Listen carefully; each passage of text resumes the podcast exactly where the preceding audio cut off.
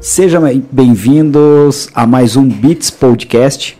É, hoje eu estou aqui com duas presenças ilustres, a Carol Siqueira e a Letícia Cavalieri, sócias do Pinguim em Ribeirão Preto e psicólogas. Sejam bem-vindas, obrigado pela presença. Obrigada. Pinguim a gente não vai, né? Pinguim é coisa mais de turista que visita Ribeirão, a gente vai no Bar do Marcão. É mais a nossa pegada, né? Legal. E eu tô aqui com o Richard hoje também, presença ilustre. e você que está chegando agora pela primeira vez, é, a gente pede para você já incentivar o nosso canal e deixar aí o, o seu like, o seu joinha se inscreva no nosso canal e pode fazer sua pergunta que no final a gente vai ler suas perguntas, seus comentários. Então seja muito bem-vindo ao Beats Podcast. Legal. Ó, quem é de Ribeirão uh, vai saber contar melhor essa história. O pessoal falava que por baixo do que o pinguim tinha lá um túnel. tinha um túnel que ia direto da fábrica. Da Antártica na uhum. época, né? Que vinha encanado. Assim. É verdade isso aí ou não? é perto, né? Ali no centro histórico de Ribeirão tinha a fábrica e o pinguim. Reza a lenda, né? Não é. sei. Não conheço essa história, não. Não? É, eu já ouvi essa história também. É um jeito de romantizar que o chopp do pinguim é a Antártica, né? Tem que criar alguma coisa pra tornar interessante. É coisa Gente, de é marqueteiro. É, horrível o chopp do pinguim. Não tem nada de é legal. mesmo. Eu, me crucificar aqui, Eu né? já fui Mas... pra Ribeirão e fiquei com vontade. Fiquei frustrado que eu não fui no pinguim. Ah, então é... agora eu tô mais aliviado. Não, não Ribeirão tem muita cervejaria artesanal, que é muito melhor do que o chopp Antártica do pinguim. A Colorado é muito boa e é de lá, né? Adoro é. Colorado. Ah, eu tô Acho ok o chopp, assim, mas não acho, nossa. Um amigo do meu irmão, do Pedro, foi fazer lua de mel em Ribeirão para fazer o tour pelas cervejarias, para vocês terem ideia, assim. Uau! Caramba, que legal. Vamos lá. Uh, bom, se apresentem. Quem a gente faz uma pergunta tradicional aqui? Quem são vocês na fila do pão? Bom, eu sou Letícia, sou psicóloga formada pela USP de Ribeirão, especialista em atendimentos de famílias e casais e mediadora de conflitos e facilitadora de diálogos. Eu sou a Carol, formei com a Lê também na USP de Ribeirão. Também fiz especialização em atendimento familiar de casais e tive um período em que eu trabalhei com RH em empresas. Que legal. Fazendo treinamento de liderança, grupos empresariais, trabalhando ali atendendo outros clientes. Depois eu fui para a clínica, né? Hoje eu estou na clínica e trabalho também com grupos. A gente tem mediado grupos desde 2020, na pandemia, tudo online, né?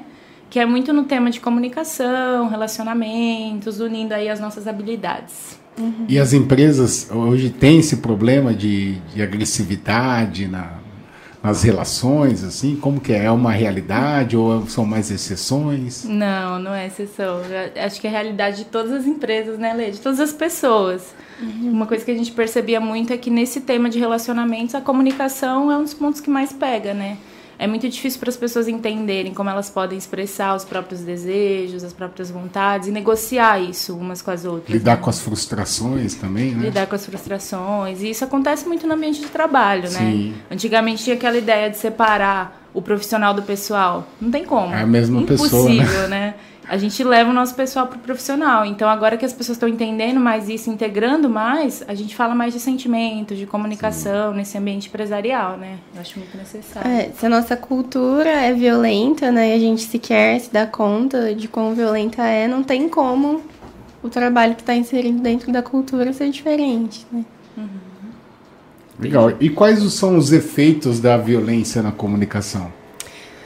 Acho que antes de falar é, isso, né? Acho que seria interessante a gente tentar entender o que, que é a violência na comunicação, né? Normalmente as pessoas pensam que violência na comunicação é gritar, é xingar, né? E falar palavrão. Falar palavrão, e na verdade é muito mais o sarcasmo, amplo. Sarcasmo, uma ironia. Na verdade é muito mais amplo do que isso, né? É, acho que sempre que a gente é, tem um julgamento moralizador, né? Do que é certo e do que é errado, do que é melhor, do que é pior isso pode ser violento, né? E acho que uma coisa interessante também de pensar sobre a violência é que a gente tem muito mais repertório de palavras é, para rotular as pessoas, né? Para falar que o outro é irresponsável ou que é folgado, né? do que um repertório para falar da gente, né? Das coisas que a gente sente, que a gente precisa, que são importantes, né? Então, esse tipo de comunicação, de rotular o outro também é muito violento, é uma coisa que normalmente a gente não eu sinto, eu sinto muito isso assim. Uh, eu te cortei? Não, pode, pode falar. Desculpa se eu te cortei. Pode eu falar. sinto muito isso assim na. Uh, não, quando eu comecei a trabalhar, eu não lia muito. Depois eu passei a ler bastante, virou um, um vício, depois virou um hábito. Hoje eu estou lendo um pouco menos do que eu gostaria. Mas eu percebi que a partir do momento que eu uh, comecei a ter mais vocabulário, eu tinha uma capacidade maior de expressar meus uhum. sentimentos. Então eu conseguia uhum. falar com mais clareza as coisas que eu estava sentindo. Uhum. E eu percebia também que, não sei se por ter pouco, ter pouco vocabulário naquela ocasião, ou se era talvez um, um grau de imaturidade, que eu aceitava tudo que me pediam. Ah, faz tal coisa? Faço. Ah, faz tal coisa? Faço. Oh, dá, dá que eu faço. Aí trabalhava pra caramba, vira, às vezes virava a noite trabalhando, não sei o quê. Uhum. E aí, com o passar do tempo, eu falei, ah, cara, acho que eu sou idiota. de repente vou... caiu a ficha. É, falei, Estou não. fazendo papel de trouxa. Papel de trouxa. Aí eu comecei a falar não, aí virei cuzão. Aí falei, ah, não, também não faço. Não faz não, faz você. Faz você. Uhum. E aí eu percebi que não realizar nada também me fazia mal, né? Uhum. É interessante isso que você falou do livro, né, do vocabulário, porque às vezes a gente não tem palavra para é, representar o que a gente está sentindo, aquilo não existe, né? A gente nem, consegue ter uma justificativa plausível para a gente e para o outro do porquê que a gente não vai fazer aquilo, né? Uhum. E você está falando algo legal também sobre essa dinâmica da violência, né? Geralmente tem uma pessoa que vai ser agressiva e uma outra que vai ser passiva, é complementar. Né? Então tem aquele que manda, que vai ser violento, que vai abusar dos seus limites, que vai ultrapassar isso, e a pessoa que tem a atitude que você falou, ah, aceito tudo, faço tudo, ultrapasso da hum. hora, que é a passividade. Essas e, coisas se complementam, né? E tem uma outra coisa que eu percebi também assim. Uh, geralmente a pessoa vai lá, você pede, ah, não faço. Ah, faz, faz, faz. O momento que ela vai falar não, ela já fala não puta da vida, assim. Fala, não, não vou fazer, você me pede coisa toda hora, não sei o quê. Uhum. Então, tipo, ela não consegue ter o meio termo entre o sim e o não. Uhum. Então, que foi vários sims que na verdade eram não, né? É, que não queria, né? Contrariado. E ela não estava confortável ali, né? Do, de dizer uhum. não, né? Uhum. Mas é justamente essa a proposta de uma comunicação não violenta. A gente ter mais consciência de em que momento é não, porque está dentro do meu limite, em que momento é sim, e eu vou conseguir dar esses sims e esses nãos com mais consciência, mais presença, né? Ele é verdadeiro e não é porque eu tô sendo passivo, eu tô aceitando tudo que o outro diz, né? Na fala da Letícia, ela comentou alguma coisa sobre a, a questão de rotular, uhum. mas muitas vezes acaba sendo um, é, involuntário. A gente uhum. acaba, a hora que a gente vê, a gente já rotulou. Uhum. Existe alguma dica para a gente não rotular ou pelo menos é, rotular menos? Uhum. Acho que entra na pergunta que você tinha feito, né, dos efeitos da violência. Então, quando a gente rotula, a chance da pessoa se conectar com o que a gente está tentando transmitir é muito menor, porque ou ela vai, vai se retrair, vai recuar, né, porque ela vai se sentir atacada. Ou ela vai contra-atacar, ah, mas e você, que outro dia, lá em 1957, também fez isso né? Ou ela vai se defender, vai começar a se justificar. Nossa, desculpa, eu tô batendo aqui. Tô fazendo ah, não, fica tranquilo. É, ou vai começar a se justificar e aí a conversa também já perdeu o rumo, né? Porque a ideia não é justificar, é pensar numa solução, é pensar em como fazer diferente. Então, tentar sair desse foco, né, do rotular é para evitar esse desvio do caminho, né, e conseguir é, que a outra pessoa se abra para entender o que você está falando, né? Então, Acho que a dica para sair do rótulo né, é falar de vocês, que a comunicação não violenta nos ensina. Em vez de falar sobre o outro, lógico que a gente vai comentar a situação que aconteceu, até para outra pessoa se localizar do que, que você está falando. Mas você vai trazer para você, né? Então, fulano, quando a gente marcou às 8 e você chegou às 8 e 20, né? Contei da situação. Eu fiquei muito aborrecido, porque para mim é importante a pontualidade, para mim é importante que a gente demonstre comprometimento com o cliente por meio do cumprimento dos combinados. Então você traz para você. Uhum. Então, tipo, isso é uma coisa que é importante para mim e por isso eu estou aborrecido. Você se responsabiliza pelo seu sentimento. Posso falar um negócio? Eu lembrei Ah. de uma notícia que eu vi on- antes de ontem, que um o dono de uma padaria nos Estados Unidos matou o padeiro a facada porque ele não chegava no horário. Então você falou Uau. das, das 8h20. Então, Uhum. enfim. Tem aquela não- história do. Não é nada violento o cotidiano. Quando Pedro fala de Paulo, ele fala mais de Pedro do que de Paulo, né? Tem, acho que é. É isso ou não? Acho que é. É é uma. Quando Pedro fala de Paulo, sei Sei mais de Pedro do que de Paulo. Isso, é, exatamente. Uma- Acho que de Freud, né? Uhum. Freud. Porque a gente tem esse lugar muito desrespeitoso, assim, né? De querer falar mais sobre a experiência do outro do que sobre a nossa, assim. Por que, que eu posso dizer que o outro é preguiçoso, desleixado, porque ele tá atrasando e não que ele acabou de ter um bebê e tá em casa tendo questões com isso, que tá difícil se adaptar, por exemplo, né? Tô pegando um contexto aqui é, fictício. Mas por que, que eu consigo falar mais da experiência do outro e não da minha? Na verdade, não, eu consigo falar da minha, né? Então, é deixar o outro falar da dele eu me aproprio da minha própria experiência. E é um desafio fazer isso no nosso dia a dia, né? Sem dúvida. E, e assim, no ambiente empresarial, por exemplo, que muitas vezes a gente. Posso voltar no que Claro, você tinha claro, falado claro. do, Desculpa, com certeza. do, é, do Pedro fala de Paulo, Ah. sei mais de Pedro do que de Paulo. Tem uma, uma máxima da comunicação não violenta que eu acho muito interessante, né? Que é assim, todo ato violento é a expressão trágica de uma necessidade não atendida. Então, na falta da nossa consciência de saber qual é a nossa necessidade de expressar isso, né? Expressar aquilo que pra gente é importante, a gente acaba isso, né, rotulando o outro, agredindo o outro, né? Então acho que é um jeito de traduzir essa frase que você falou dentro da comunicação não violenta. Faz sentido? Faz, faz sentido sim. Legal. E assim, uma coisa que até pro desenvolvimento individual de cada pessoa da empresa, ele acaba passando por feedbacks, né, de, de, um, de um liderado, de um líder para um liderado. E qual seria assim a, a, a máxima para que isso realmente seja efetivo, para que isso realmente é, a pessoa desperte algo nela, que ela tem coisas positivas, mas tem coisas a serem melhoradas, trabalhadas de uma forma que o outro possa assimilar melhor a mensagem e, e a necessidade da empresa, né?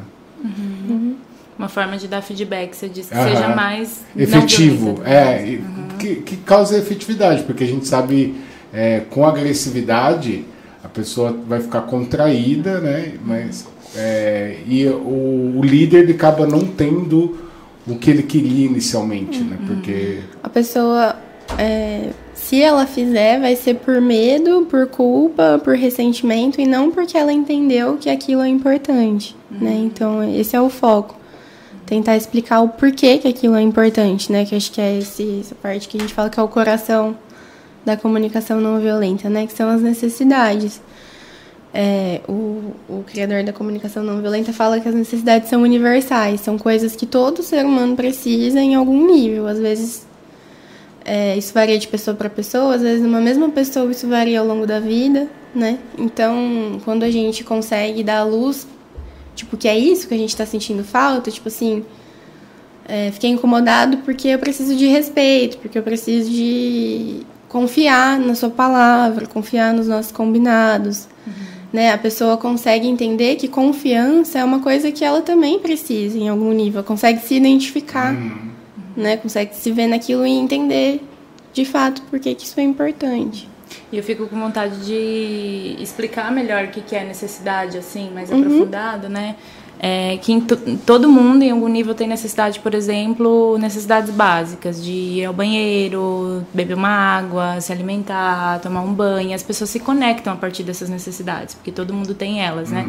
Todo mundo tem necessidade de receber afeto, de receber carinho, de ser reconhecido, ter o trabalho reconhecido, ser reconhecido pelos seus líderes, se sentir conectado, sentir que tem um propósito na vida, que está fazendo algo por uma causa maior. Então existem várias coisas sobre as quais as pessoas se conectam, porque todo mundo necessita daquilo para viver bem, uhum. né? Então focar na necessidade é uma forma de se conectar melhor com as pessoas, né? E o que, que geralmente fazem nos feedbacks, que é muito errado? Ou o líder fica rodeando, sem falar de fato do que aconteceu, né? Não sei se... O se, se, famoso feedback sanduíche, que fala, é, fala, fala e perde fala o foco. é. Eu ia falar dele agora. E não é efetivo, né? Porque você não está sendo direto com a pessoa, outra pessoa que está do lado percebe que você está com medo de falar tá cercando, alguma coisa, né? você está cercando, e você sai com, do feedback com aquela sensação de o que aconteceu ali, né? Não entendi nada do que aconteceu, do que eu preciso fazer para mudar. Se a pessoa é muito direta também, que é meio que o meu caso, assim. Muito agressiva, ela vai, vai no fala ponto. aquilo sem nem tomar cuidado, assim, nesse sentido, é. ou direto objetivo mesmo. Ah, eu não eu, pra mim eu sou direto, mas às vezes eu sou. Pode soar é. agressivo para outras pessoas. Pro outro lado, né? E, e, aí, qual que é o ponto, assim? Um deles é não rotular. Então, o que, que acontece com pessoas que são muito diretas? Às vezes ela rotu elas rotulam, né? Então, ela já chega falando, ah, você foi preguiçoso, você... Não, Isso, Isso fez... Não falo, não. É, tipo, foi errado. Isso foi errado, é. E aí, ao invés de falar da pessoa e rotular a pessoa, você vai falar do comportamento dela. Porque quando você foca no comportamento, você dá a possibilidade da pessoa enxergar que pode haver mudança. É muito mais fácil você mudar um comportamento que foi errado do que você mudar você mesma. Uhum. Né? Então a pessoa, quando você olha no comportamento, ó, isso aqui que você fez causou um impacto negativo por conta disso, disso, disso. Né? Vai ser muito mais fácil a pessoa perceber uma possibilidade de mudança do que ela. Né?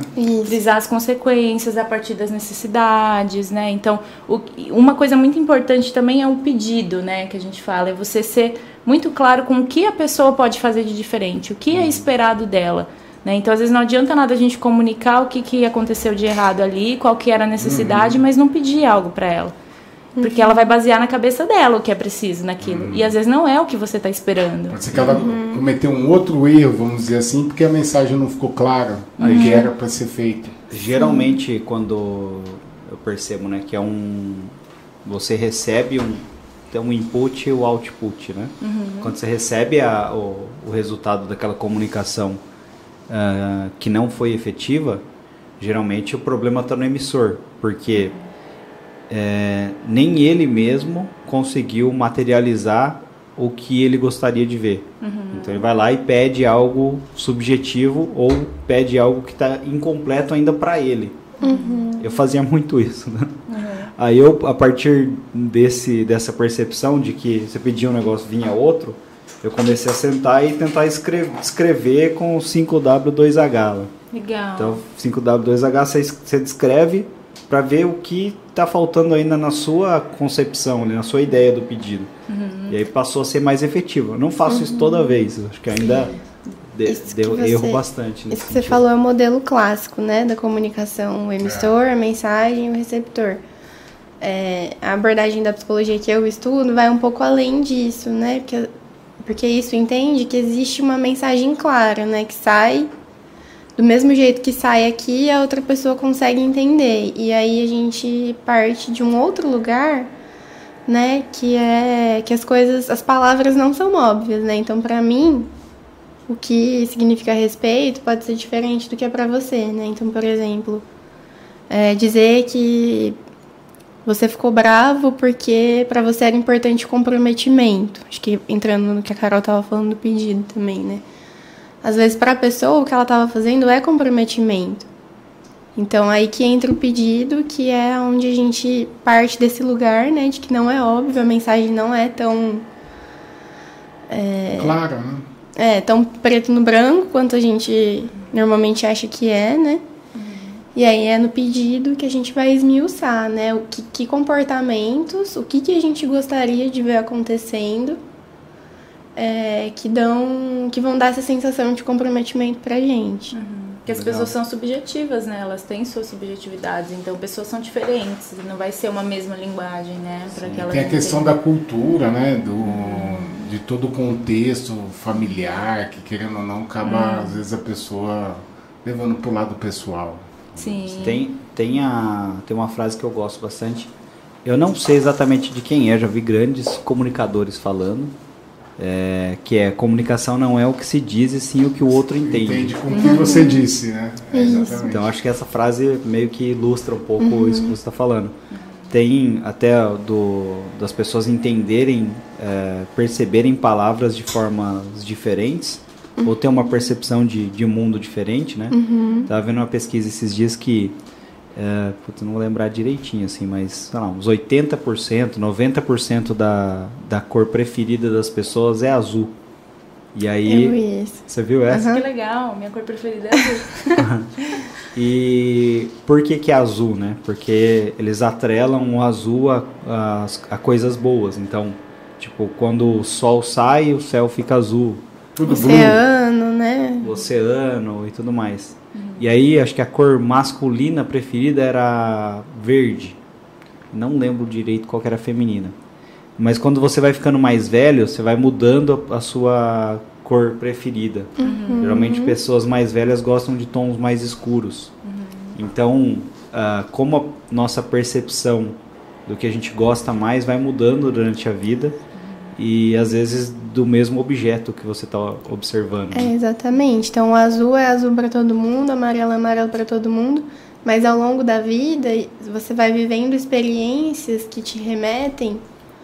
é, essa- essa cor vai ficando associada a experiências que são suas, individuais.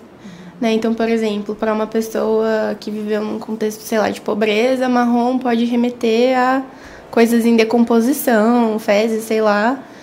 Para uma pessoa que Comida apodrecendo. né? é, uma pessoa que teve uma relação muito próxima com o cachorro, marrom pode remeter ao cachorro, que foi uma relação de afeto. Então, ao longo da vida, as cores, que são coisas em si, vão adquirindo significados diferentes para as pessoas. É bem, é bem isso. E sentimentos também, né? Uhum. Então, a gente sempre tem que. Perdão. Não, peraí.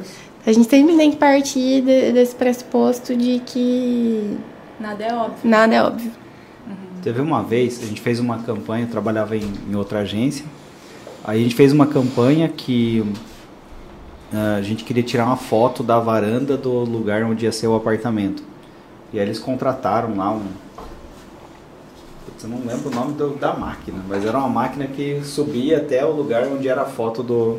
seria a foto do apartamento. Aí, tipo, na época me veio na cabeça, né? Como o mundo pode ser diferente para as pessoas, do tipo, se você é 5 centímetros mais alto que alguém, você vê o mundo de um jeito diferente. Uhum. Até lembrei de uma campanha que fizeram uma, uma vez que era tema pesado, assim, abuso infantil. E eles fizeram, puta, acho que foi na Europa, não lembro. E a campanha, ela só conseguia mostrar a mensagem para pessoas que tivessem determinada altura. Então a, a criança conseguia ler a mensagem e o adulto não conseguia ler a mensagem. né? Nossa, arrepiei aqui. Então, tipo, é a questão de percepção de mundo e a questão de, de, de, enfim, de como se comunicar. Às vezes você fala uma palavra, a pessoa entende aquela palavra de outra forma, é mal colocada e tudo mais. Sim, tudo E, e as reflete. pessoas vão muito para comunicação numa preocupação de falar só, né? E não de escutar. E a gente só entende o mundo do outro se a gente também tá aberto a escutar, né? Sim. Eu sinto que o feedback é sempre uma construção daquela comunicação. Só que geralmente os líderes, as pessoas que vão dar feedback vão prontas para eu preciso seguir esse script, eu preciso falar isso aqui, eu não me abro para escutar o outro. E não é um feedback, né? Porque a intenção do feedback é, É gerar troca. transformação, é trocar. Né? Mas geralmente não é uma troca, é muito hierárquico, a pessoa só vai ali passar a mensagem. Já tem fica pauta engessado. definida para. Fica engessado, né? A pessoa não consegue sair daquilo, não consegue construir de fato. Aí não constrói conexão. Você não vai aberto a escutar, você não constrói conexão, né? É verdade. Quem vai se abrir para mudar sem conexão? É, do se eu não tipo- sou ouvido, né? Porque eu vou ouvir se eu não vou ser ouvido. Grava um vídeo, então, né? Deixa pronto, Monólogo. Grava um vídeo, dá o play, manda no WhatsApp, a pessoa vê, fala, ah, é, feed, segue o feedback. né? Mas você falou algo bem importante sobre parar agora, porque você antes chegava falando, né? Agora você para pra pensar no que você vai falar. É muito legal esse processo, assim, da gente se conectar antes com a gente, com a nossa intenção. Depende da hora também. Né? Pelo calor da Eu sou tão emoção. bonzinho assim. né? Não, a gente, a gente tá no mundo real, então tem hora que não dá. pra vocês. Tudo bem, mas é muito importante esse processo de, quando é possível, ter uma conexão. o que, que eu tô sentindo aqui, né?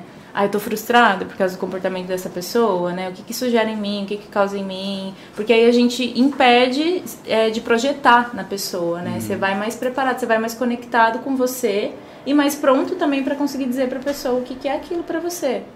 Né? É, para se abrir, para ser vulnerável, igual ela tá ali numa posição vulnerável, né? Eu percebo que assim, tem muita muito gestor assim de líder e tudo mais que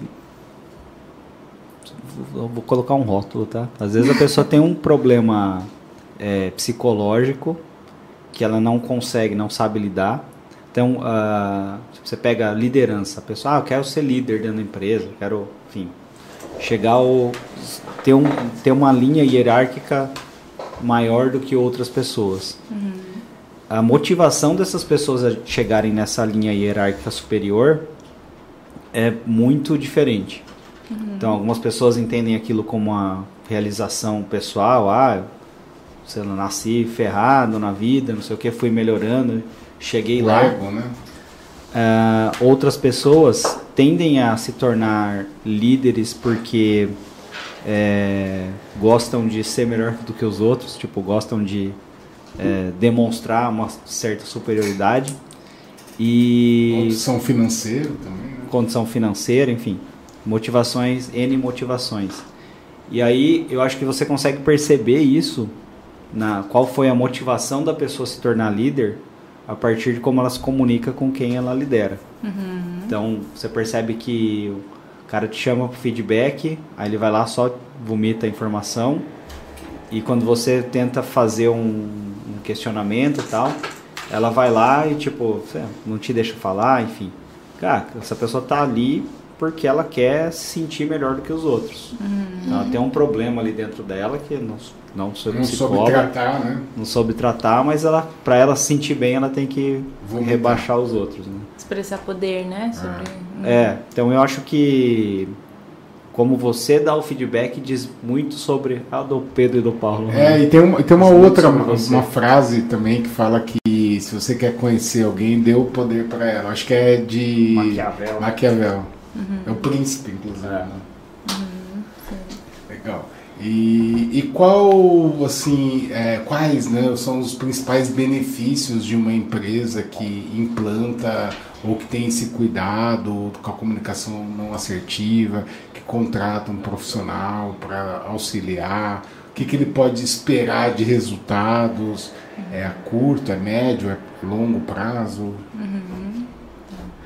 É, eu acho que vai muito no sentido desse processo de conexão, né? É, como que uma empresa funciona melhor? Quando as partes daquela empresa estão mais conectadas. Envolvidas, né? Quanto mais conectadas elas estiverem, tanto com o propósito maior da empresa, a intenção maior da empresa, né? O que a empresa faz, quanto umas com as outras, melhor flui o trabalho.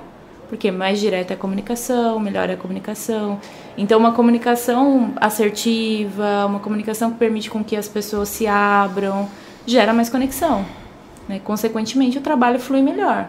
Pensa, é muito mais fácil você é, cobrar prazo, alinhar prazo, ajustar erros, lidar com erros quando você está se comunicando de uma forma mais fluida. Uhum. Não sei se vocês têm essa impressão, mas para mim isso fica sim. muito evidente, né? Uma empresa que não trabalha a comunicação, as pessoas ficam muito voltadas no individual. Isso gera mais competição.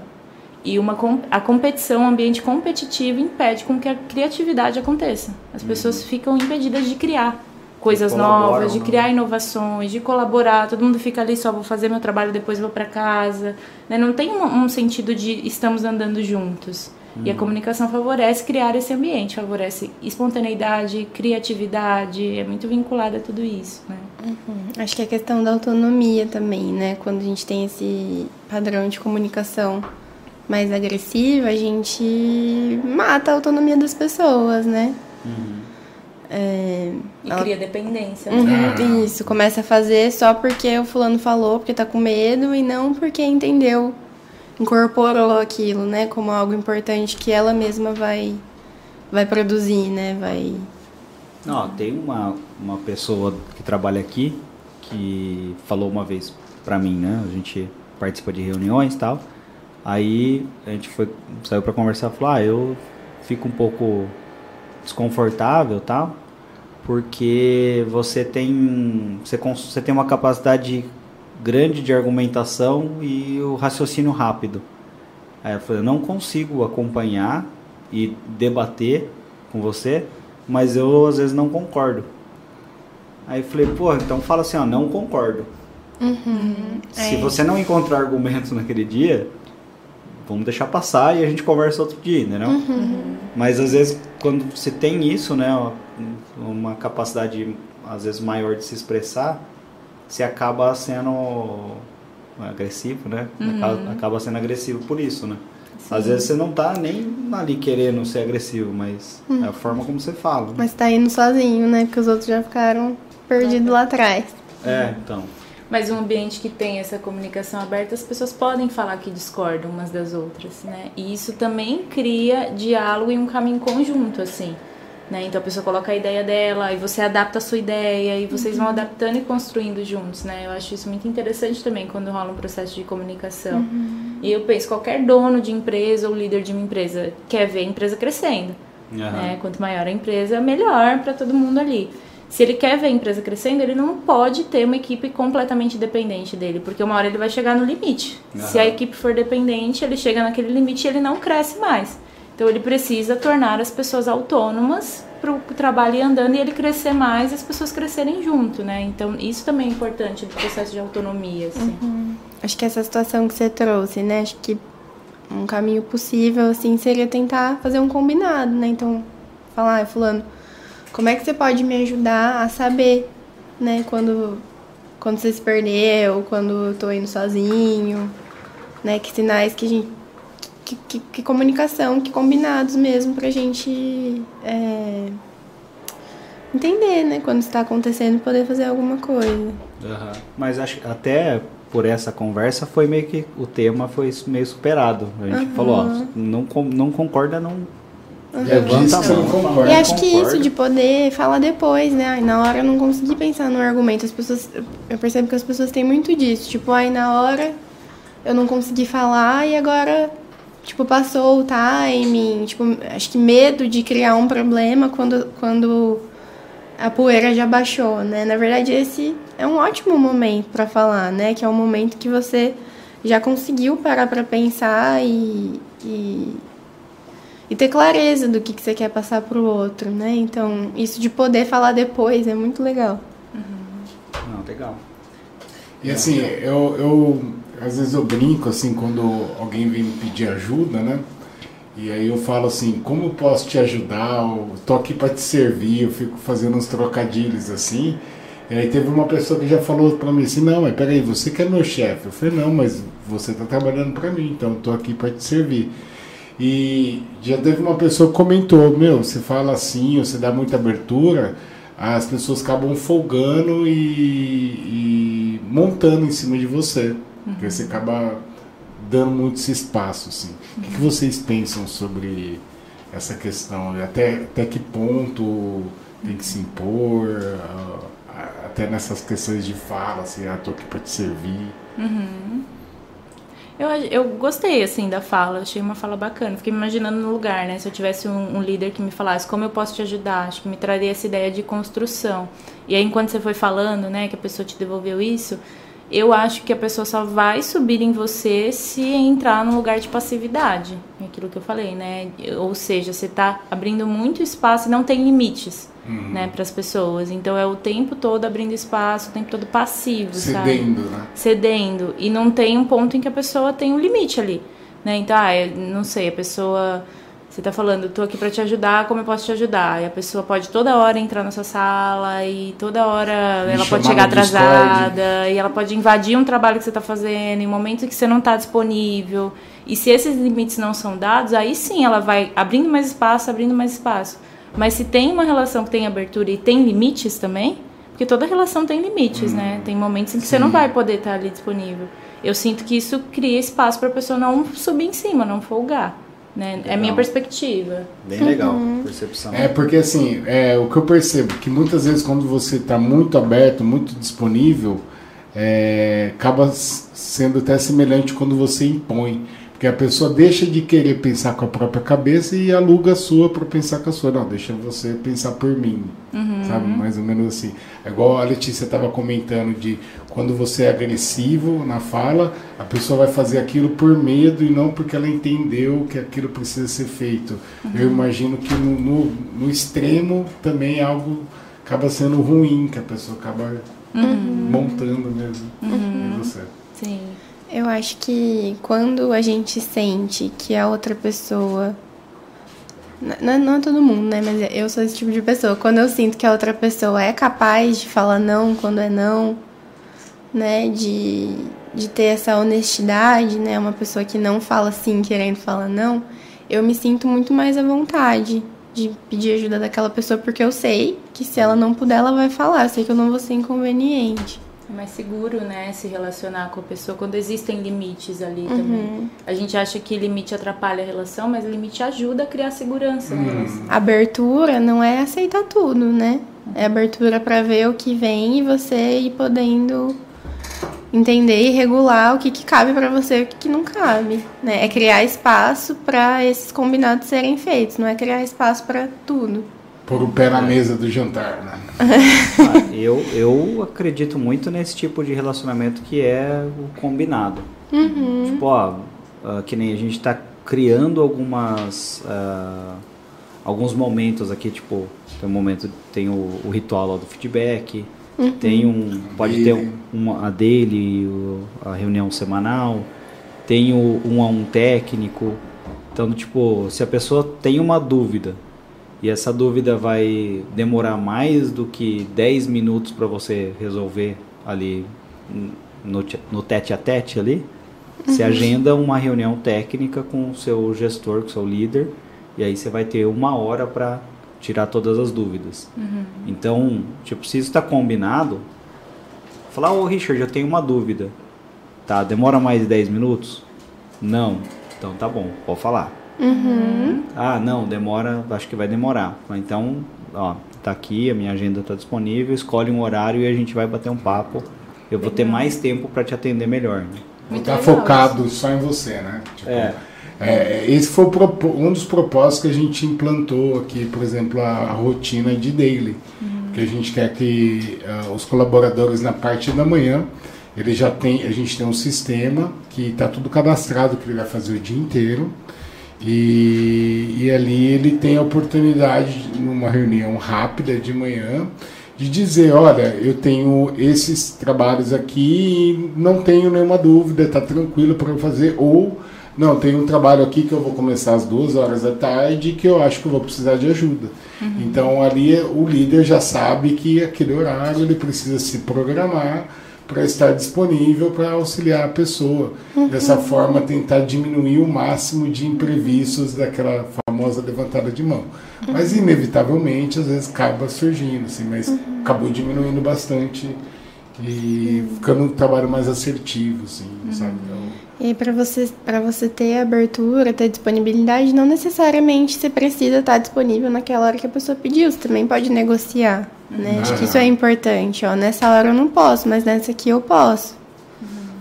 E até a, né? a ideia desse um a um técnico que a gente está fazendo é que depois que a pessoa teve esse um a um técnico, né? Faltou ali uma expertise, né, uma experiência na área técnica. Uhum. Depois ela entendeu o que é. A ideia é que ela produza um conteúdo para que quando, quando outras pessoas tiverem as mesmas dúvidas, as pessoas possam ter acesso a esse conteúdo. Então, uhum. Então, a ideia desse um a um técnico é a gente começar a, gerar bastante conteúdo interno para treina, treinamento. Né? Muito legal. Então, tá, não aconteceu nenhum. ah, não, acho que aconteceu um de landing page. Aconteceu, já. é. Já aconteceu, né? Olha lá o telefone. Faz tempo. Legal. Mas é legal porque esses combinados é uma forma de criar essa cultura, né? De disponibilidade, de troca. Achei bem interessante, assim. É, e vai tornando o ambiente mais saudável, né? As uhum. pessoas mais felizes. Uhum. Tem um, um, tio meu que falava, trabalhar é uma merda. trabalhar num lugar que você odeia é pior, pior ainda. Uhum. Então, trabalhar, você não vai ser, a nossa, Acho que muita gente tem o, Vai lá, ah, eu estudei isso, eu vou trabalhar com isso e vai ser, vou viver numa Mar de rosas. num mar de rosas, numa nuvem de algodão. Não, trabalhar é ruim. Se fosse bom, ninguém pagava pra você trabalhar.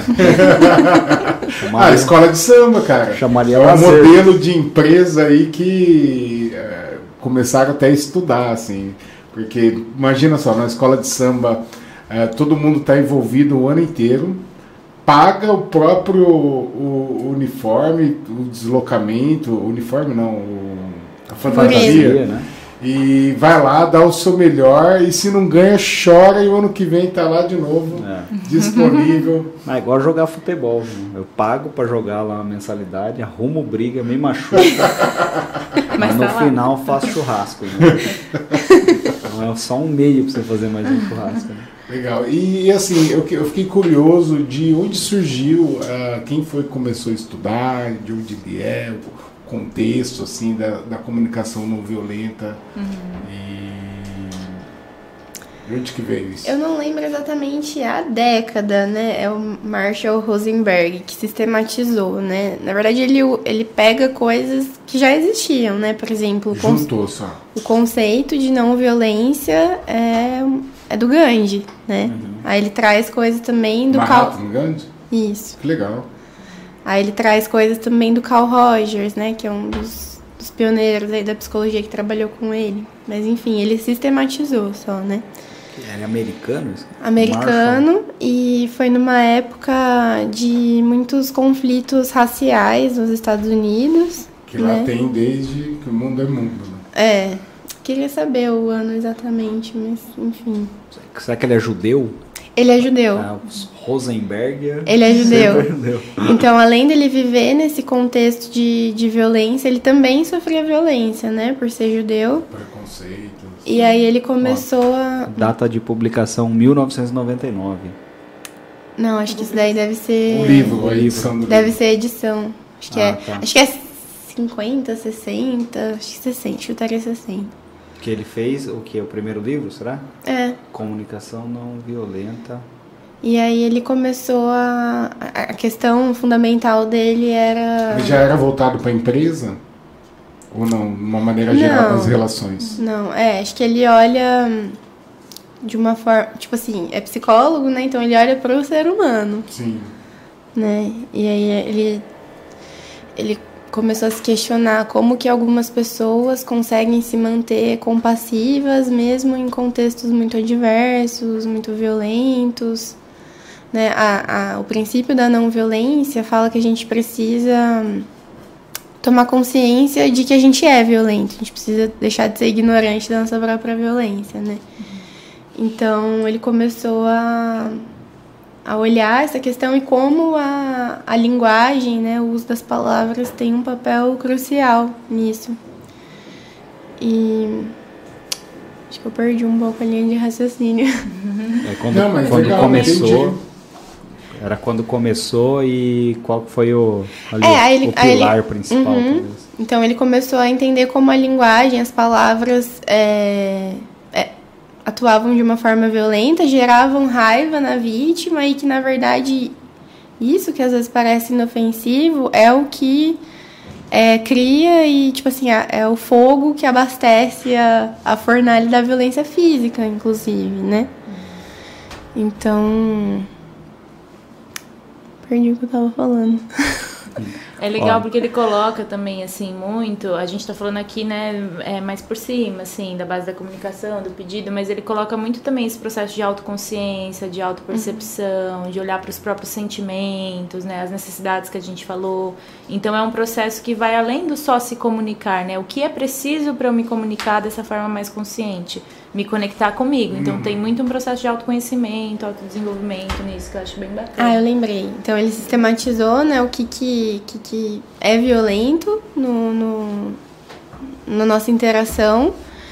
E aí, ele, aí, que, vem- aí que entra a coisa do Carl Rogers, né? Porque o Carl Rogers tem uma noção de ser humano de que a gente tem um potencial bom, né? Um potencial para crescer. Então, que se a violência é afastada é, do nosso coração, do nosso contexto, a gente consegue é, exercer essa natureza compassiva, né? Que é esse fluxo entre as pessoas, né? Que eu consigo me conectar com o outro e consigo fazer o outro se conectar comigo também. Legal.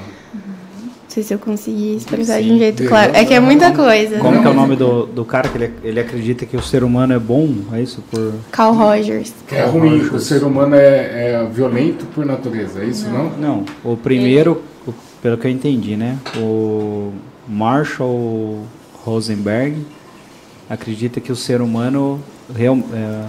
Não, o Gandhi fala da, da violência, como a violência é muito mais ampla e como a gente é ignorante disso. Ah, perfeito. Aí ele trouxe São as duas grandes lá. influências. E o Carl Rogers fala da natureza. Não é boa. É... Não sei a palavra exata também. Mas, por exemplo, o Carl Rogers também é psicólogo, né? A abordagem dele é chamada. É abordagem humanista, né? Então ele acredita que se a gente, enquanto psicólogo, conseguir é, oferecer um contexto de aceitação, de não julgamento, enfim, ele tem os, os pressupostos dele lá, né? A pessoa naturalmente vai conseguir é, acessar, né? As coisas que ela precisa, tipo assim, ela vai florescer, né? Aham, entendi. Que é, tipo, eu eu acho que é o do, do príncipe lá, o Maquiavel, que fala que o homem é nasce é, mal. É, a questão filosófica tem, né? Várias linhas, mas tem uma linha que fala que o, o ser humano instintivamente ele o é... homem é o lobo do homem, é, é o Hobbes. É, isso, perfeito. Cara, eu discordo muito disso. Porque assim, eu acho que tinha um comercial, a minha filosofia é através de publicidade, mas tinha um comercial da Coca-Cola que ele falava que os bons são maioria. É. Então eu acredito muito nisso, que e a gente acaba tendo uma sensação às vezes de que existe muita coisa ruim, não sei o quê, porque a gente usa a, a, aquilo que é ruim nos nos encontra de uma forma um pouco mais é, que a gente opa Nossa, chegou igual uma bomba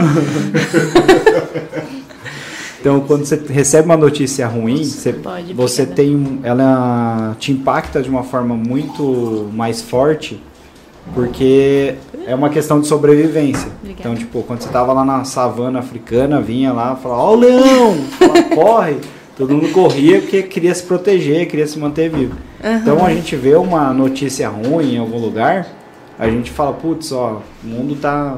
Ó, o mundo tá perdido, coisa de velho. o mundo tá acabando, não sei o quê. Porque a gente recebe isso como um, um input ali negativo e acaba tentando se proteger. Uhum. Mas eu acho que, tipo, quando falam, ah, o ser humano é ruim. Eu não sou ruim, cara. Eu, então, essa é a ideia. Que se a, gente, se a gente consegue minimizar é, essa violência passiva, né? Que é por meio da linguagem, enfim, a gente consegue criar condição para que a pessoa exerça o potencial e seja boa. Não é exatamente e, essa palavra, mas... Mas eu acho legal essa, essa... Refletir um pouco isso, né? Questionar um pouco isso dessa separação entre bom e mal, bom e ruim, uhum. né? Porque meio maniqueísta, assim, essa dualidade. Porque vem do processo de reconhecer que a violência está na gente, ela é sistêmica, né? ela está nesse sistema como um todo, então a gente faz parte dela. Mesmo quando a gente é passivo, é uma manutenção da violência ser passivo, porque faz a manutenção do agressivo, né, que está ali.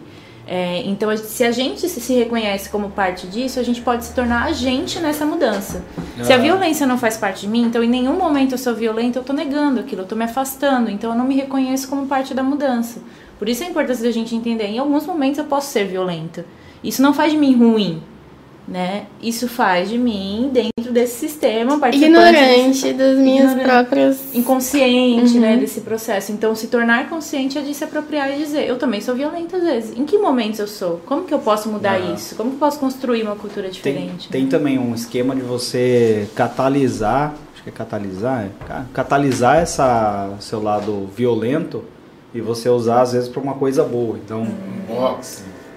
É, é uma, uma boa, que nem eu quando eu tô muito estressado eu volto a treinar boxe. Uhum. A função da raiva, né? Que a gente fala muito no sentimento. Descarrega assim. no saco de Descarrega pancada. não fica dando coice nos outros, né? não fica falando besteira. Mas aí. é legal essa autoconsciência, né? A pessoa conhecer as suas limitações e ter uma forma saudável de pôr isso pra fora. É, mas é difícil você chegar nessa É. conclusão. Você sabe uma coisa que me ajudou muito, assim, a, a diminuir o... Não vou falar quando eu rotulo as pessoas, mas é... A gente julga. É, então, A mas... gente julga. A gente que é que- psicóloga também. É, Mas uma coisa que me ajudou muito a ter mais empatia pelas pessoas foi quando eu consagrei a ayahuasca pela primeira vez. Nossa, foi uma coisa assim que eu fiquei chorando. Olha, eu tô, tô quase chorando agora. Eu fiquei chorando muito, assim, entendendo as minhas relações familiares, de trabalho. Comecei a entender muito mais a- que a outra pessoa tem uma limitação e que eu também tenho as minhas e que não adianta eu pôr no espectro ali só no foco só as limitações das pessoas tal. E aí, o ayahuasca já faz anos que eu não consagro, mas foi algo que me ajudou muito assim, né, nessa jornada aí. Dá pra uma manga. Autoconhecimento. É, cara, foi uma coisa muito assim, divisor de águas na minha vida assim. Você só Ah, eu- consegue lidar e criar estratégia para as coisas na medida em que você se torna consciente, né? Nem estava falando. Para você se entra- entrar no box e descarregar essa raiva, você precisa olhar e reconhecer, né, que você tem raiva, que a raiva tá ali. Muita gente não consegue, né? Existe um, Nega, né? um meio que um tabu assim, né, sobre a raiva, como se fosse uma coisa errada.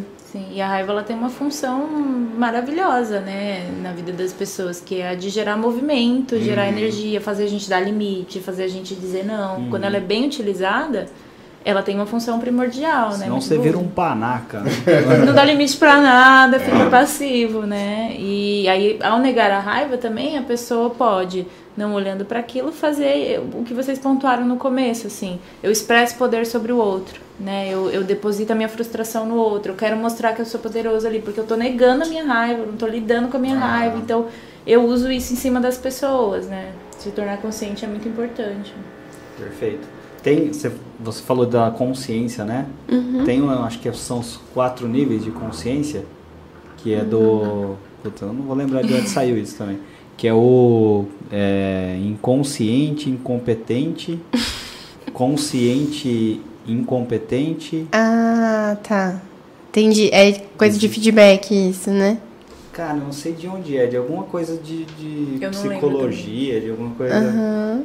Eu tenho um problema, depois eu vou marcar uma consulta. que eu jogo um monte de informação, assim, depois eu não sei, vou pegando uns pedaços, né? É neuro, hein?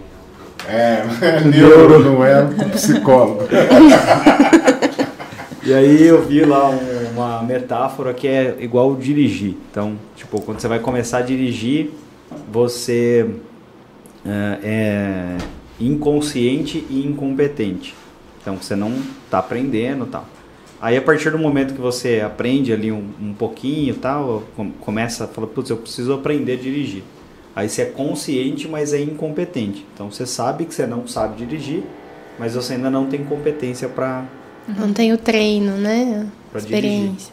E aí depois você chega num estágio de consciência e competência, que é a partir do momento que você começa a fazer as coisas sem é, perceber. Então, ah, troca de marcha, olha, come um lanche, manda uma mensagem, pode. você vai fazendo essas coisas de forma ainda incompetente, consciente e competente, né? Sim. Então acho que são os- alguns níveis de consciência, né? Que eu, eu não sei se isso tem a ver com, com comunicação não Eu- violenta. Eu, eu ouvi sobre isso, acho que num contexto de treinamento de liderança, no sentido de desenvolver os liderados, né? Então, você precisa é, ter essa classificação, né? Em que lugar a pessoa tá para você saber como ajudar. Ah, tipo uma matriz assim, de legal, Isso. perfeito. Legal, tá chegando umas mensaginhas aqui e nesse contexto aí, eu agradecer o Rafael Bezerra, já mandou aqui, todo sentimento tem que ser gerenciado e não negligenciado. Se bem gerenciado, pode ser usado a seu favor, inclusive a raiva, como um impulso motivacional para romper limitações. Era isso que eu, era isso que eu tava tentando falar, Então, um abraço, Rafael. Queremos você Falou aqui. bonito. Falou bonito, né? E ele mandou uma outra mensagem aqui também. Muito bom, a autoconsciência é uma habilidade socioemocional que muitos ignoram, mas é o primeiro e principal passo para desenvolver sua inteligência emocional e definir seus comportamentos. Caramba, é coach, ô, Rafael. Brincadeira. Rafael. E Obrigado, obrigado pela participação. É, legal. E vocês querem comentar alguma coisa sobre as mensagens dele?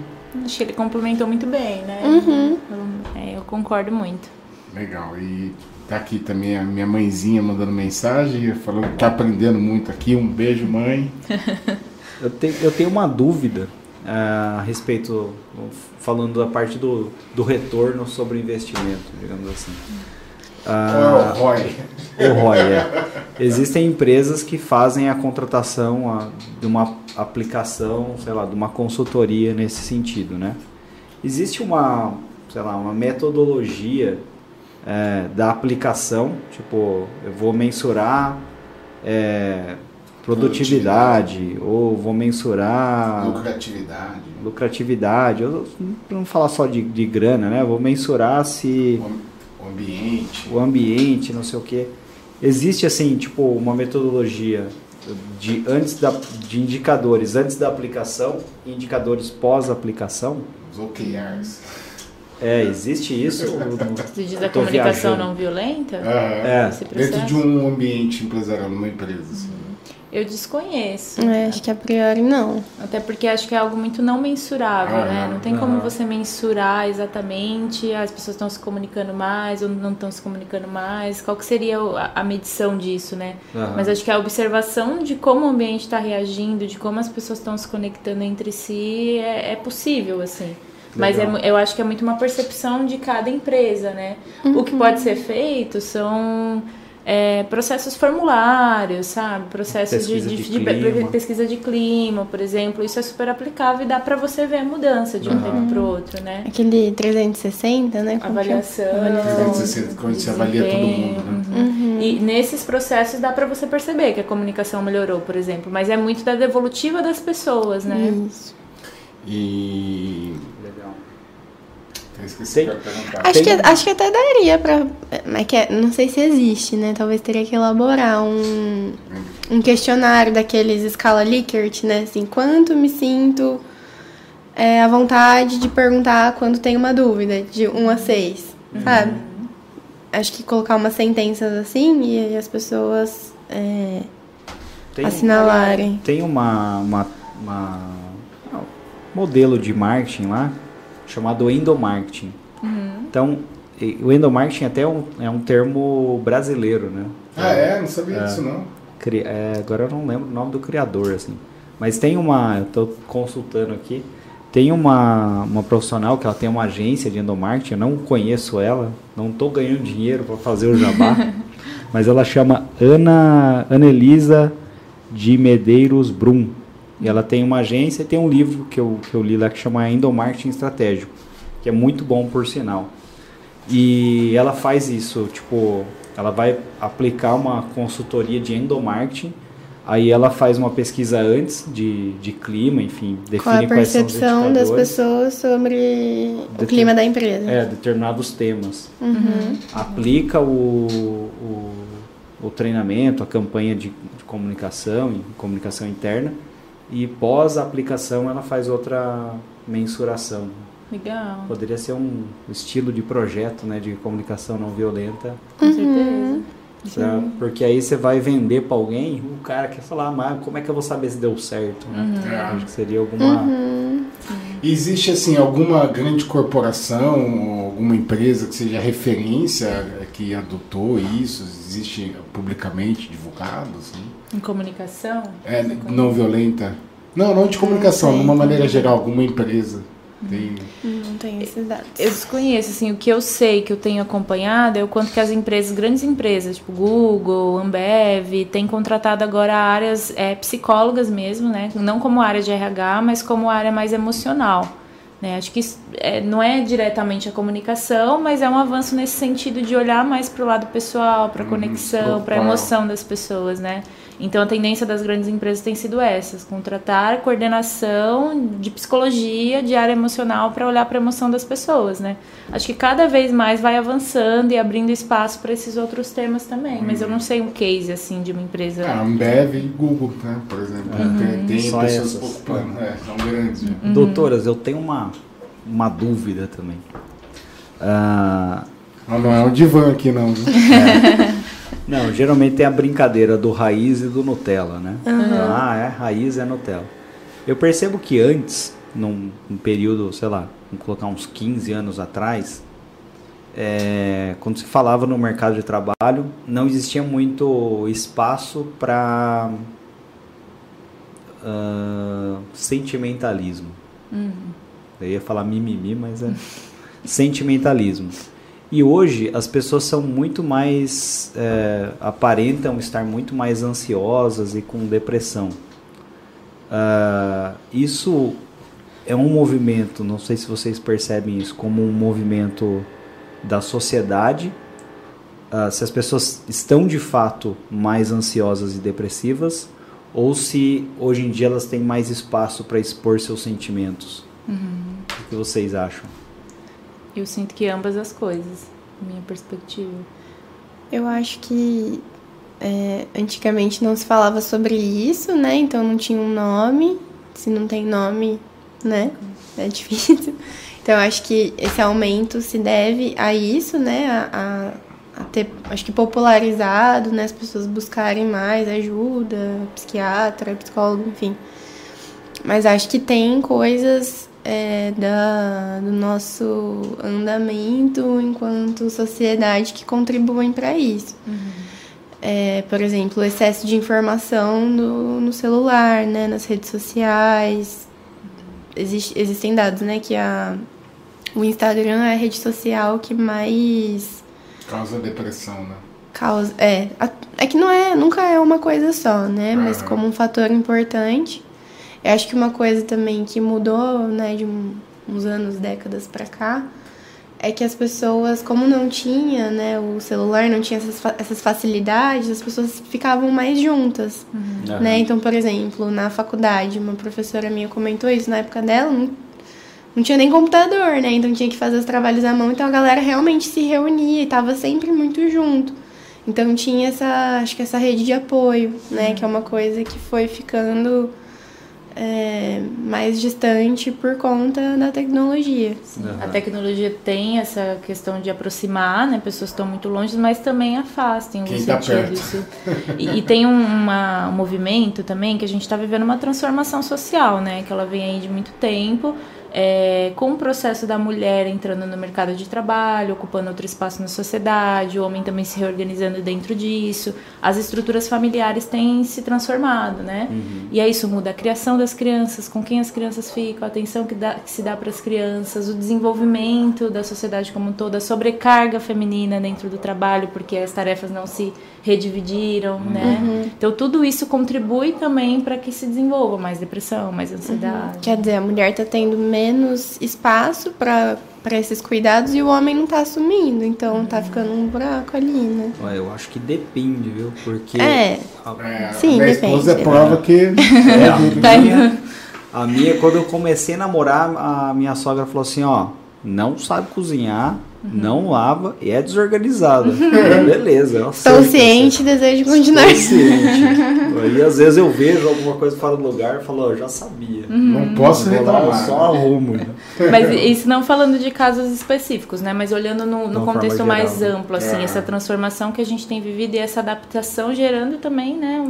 As pessoas ficando mais perdidas. Tem uma coisa que a Letícia falou que eu lembrei de uma piada do. Putz, de um desses caras de stand-up. Que ele fala assim: ah, antes não tinha esse negócio de intolerância à lactose. Tinha um moleque que comia arroz doce e vomitava no intervalo da história. Então, tipo, não tinha um nome pra A isso. minha avó, fala, a minha avó falava: ignorância é uma bênção. Verdade. Então acho que as pessoas começaram a dar mais nomes aos sentimentos. e Olhar mais aí, cara, ah, mas isso aí não existia antes, mas O Já existia, só não né? existia um nome para aquilo. A questão do suicídio, né? Hoje fala muito sobre, mas se a gente for parar para realmente investigar a história da nossa família, tem muitos casos. É que parece que ninguém fala e aí é como se não tivesse acontecido, né? Então hoje parece que é muito maior, né? Mas é porque existe um tabu, um silenciamento dos casos também. Sim. Aham.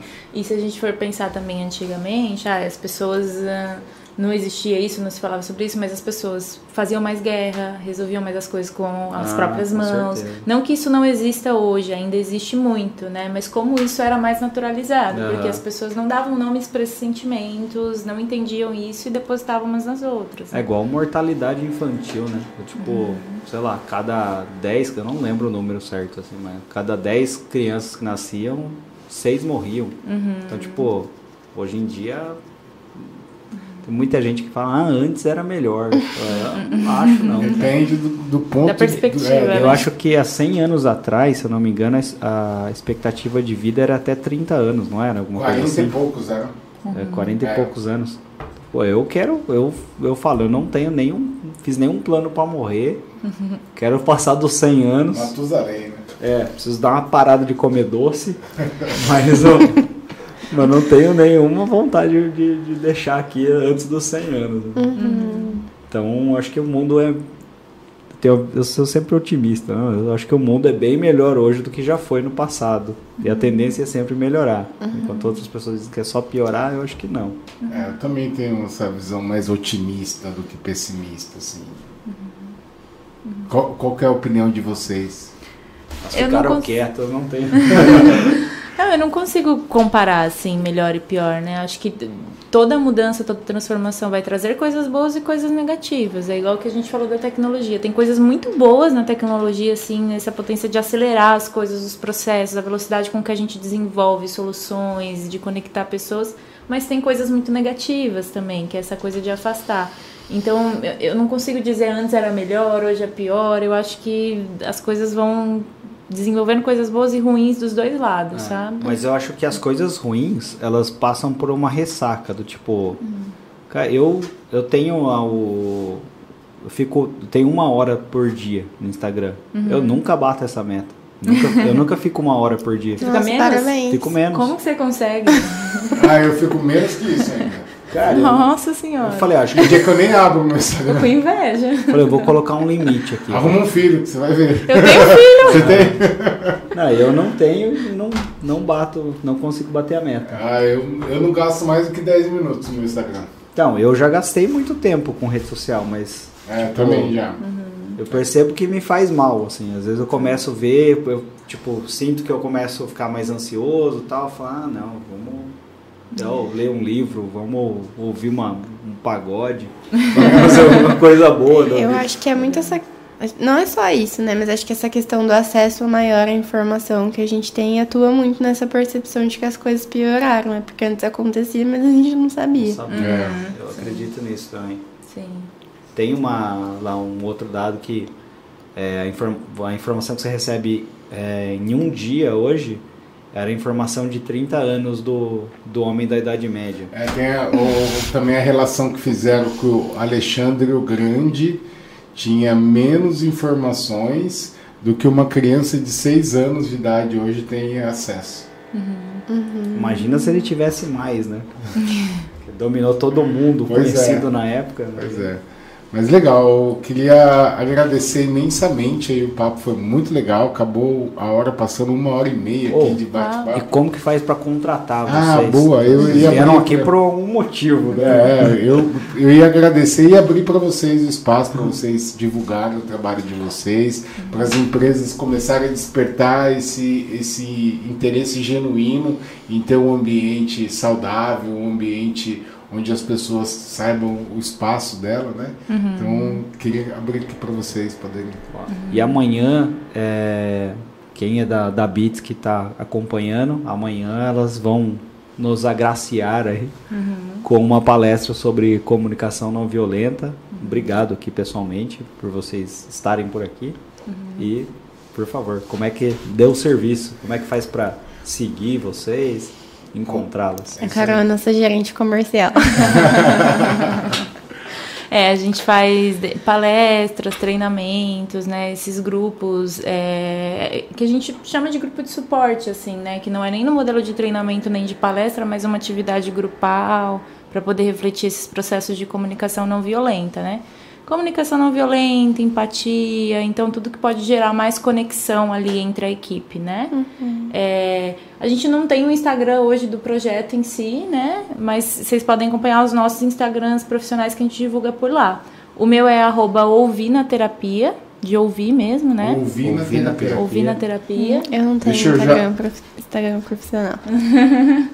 eu já vou então seguir você aqui. Pode seguir. Aí é, lá eu não falo diretamente disso, mas a gente divulga esses processos também, tá? Lá eu falo mais de relacionamentos, trauma, relacionamento abusivo, é muito focado para isso.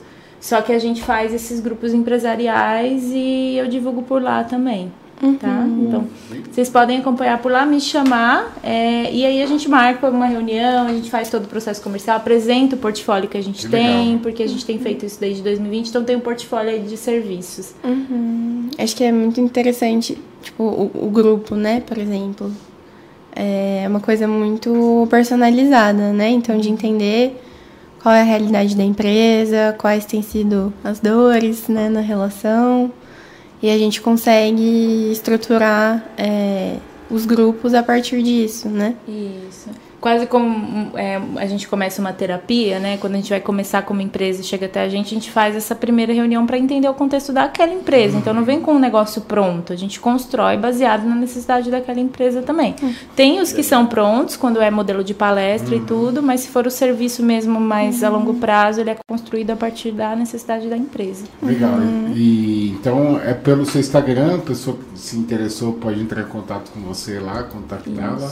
Geralmente pelo celular, né? Que as pessoas procuram a gente, mas pode ser pelo Instagram, lá tem é, meu número também. Ah, já pode tem seu telefone lá também. Então, Tô seguindo aqui já, é ouvir na terapia.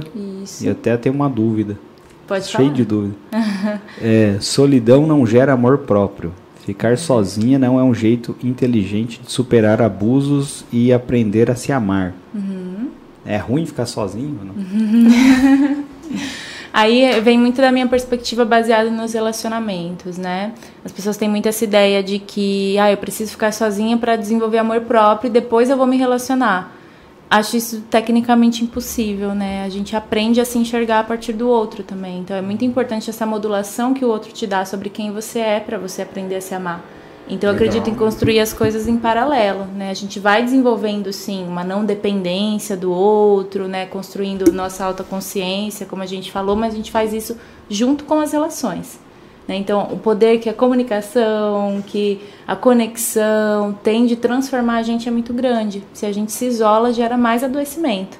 Né? E é, é um movimento contrário que eu penso dessa sociedade que está muito individualista. Né? É importante a gente criar o contrário, vamos se unir mais para a gente se construir junto. Acho que é essa a proposta, né? Então, se arrumar um parceiro, uma parceira na vida ali, um, um namorado, um namorado, é, também acho que amor é te expor ao ridículo, então é isso, né? É o quê? Te expor ao ridículo. porque a Cristal, a minha é. namorada, ela me expõe ao ridículo. Ela olha assim, ela olhou e falou: Ó, oh, você tá ficando careca. Será? Aí ela falou, não, compra um negócio, tá passando o um anúncio lá pra você não ficar careca. Né? É, é, interessante como ela falou ela de fala. relacionamento e você foi pra questão do namoro, né? Como a gente coloca a é, relação amorosa numa posição hierárquica, né? Em relação às outras. Uhum amizade, relacionamento ah. de trabalho, relacionamento familiar, mãe e filho. Mas é bom às vezes ficar sozinho também, né? Pôr a cabeça Uma solitude pode ser importante, né? Ou, é intencional, né? E não é que Mas... o, a amizade masculina é baseada na humilhação. então, enquanto meus o amigos Pardal, falam. Meu que... amigo fala essa frase aí, um abraço, Pardal. Então, enquanto eles falam que eu tô ficando careca, eu não acredito. Eu falo, não, nem tá tão careca assim. Aí quando ela falou, eu falei, ah, então vamos comprar. Agora então. acho que. Desculpa. Sim. Você tá Legal. Então, queria mais uma vez agradecer vocês. Se, abrir, se vocês tiverem alguma consideração, algum comentário final aí para fazer, uhum. deixar o um recadinho. Uhum. Acho que eu só reforço o ponto da Lê que ela falou sobre o, o Marshall, né? a gente olha para os relacionamentos. Esse é o nosso interesse. Então, seja no relacionamento é, familiar, seja no relacionamento profissional. Então, a comunicação para os relacionamentos em geral. Né? Esse é o nosso intuito. Por isso que cabe, por exemplo, eu tenho um Instagram que eu falo de abusos de relacionamentos abusivos, mas serve na empresa. A gente consegue fazer produto na empresa, porque a gente olha para o relacionamento entre as pessoas. No fundo, são relações. Não precisa ser só amorosa para ter essa validade de transformação, esse potencial de transformação. Sim, normalmente quando a gente fala de comunicação não violenta, né, que tem esse enfoque nos sentimentos, nas necessidades, as pessoas acham que isso é para relação pessoal, né? Então acho que é interessante dizer que o Marshall trabalhava não só com empresas, escolas, mas também em conflitos entre países, assim, guerra, né? Então parece uma coisa sentimentalismo assim, mas é é muito efetivo e cabe em contextos formais também. Uhum. Legal. E agradecer pra... a vocês, né, na oportunidade. Bom, a gente também. que agradece. Para finalizar, qual que é o bar? Se o pinguim não é tão bom, qual que é o bar bom para ir lá em Ribeirão? Vai no Marcão, que é Vai barata, cerveja na, barata. Na Catão Roxo, Roxo, perto da USP. Uhum. Legal. Fechou. E terça que vem nós temos aqui um podcast que vamos falar sobre é, franquias. Se você tem interesse em, em montar um modelo ou transformar sua empresa em franquia, vai ser bem bacana. Terça-feira, seis e meia. É isso aí. Muito obrigado e valeu.